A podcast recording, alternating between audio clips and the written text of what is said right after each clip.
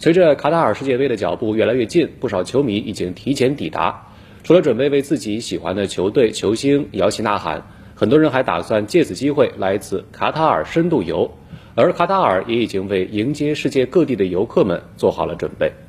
花上几美元，搭乘卡塔尔传统木船，徜徉于碧波间，饱览两岸的城市美景。鳞次栉比的摩天大楼和精雕细刻的木质船只，现代与传统在多哈这座城市得到了完美融合。这样的难得体验也吸引了不少游客。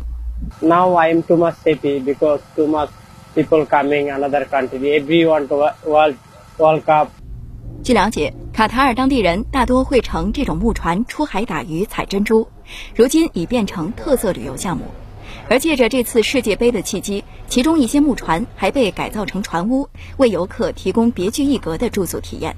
船屋内房间数量从两到四间不等，室内沙发、电视、空调一应俱全。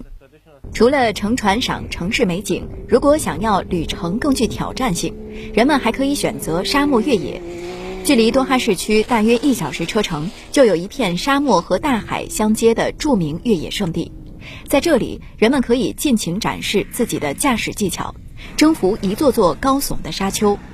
登顶后，再向着远处湛蓝的海水直冲而下。越野车驶过，扬起漫天细沙。这样一次沙漠越野，费用约为单人单次七十美元，约合人民币四百九十五元。目前，这里一天的游客接待量已经达到数百人。除了驾车越野，人们还可以选择骑骆驼、夜宿沙漠、品当地美食等更多项目，全方位体验卡塔尔人的生活和文化。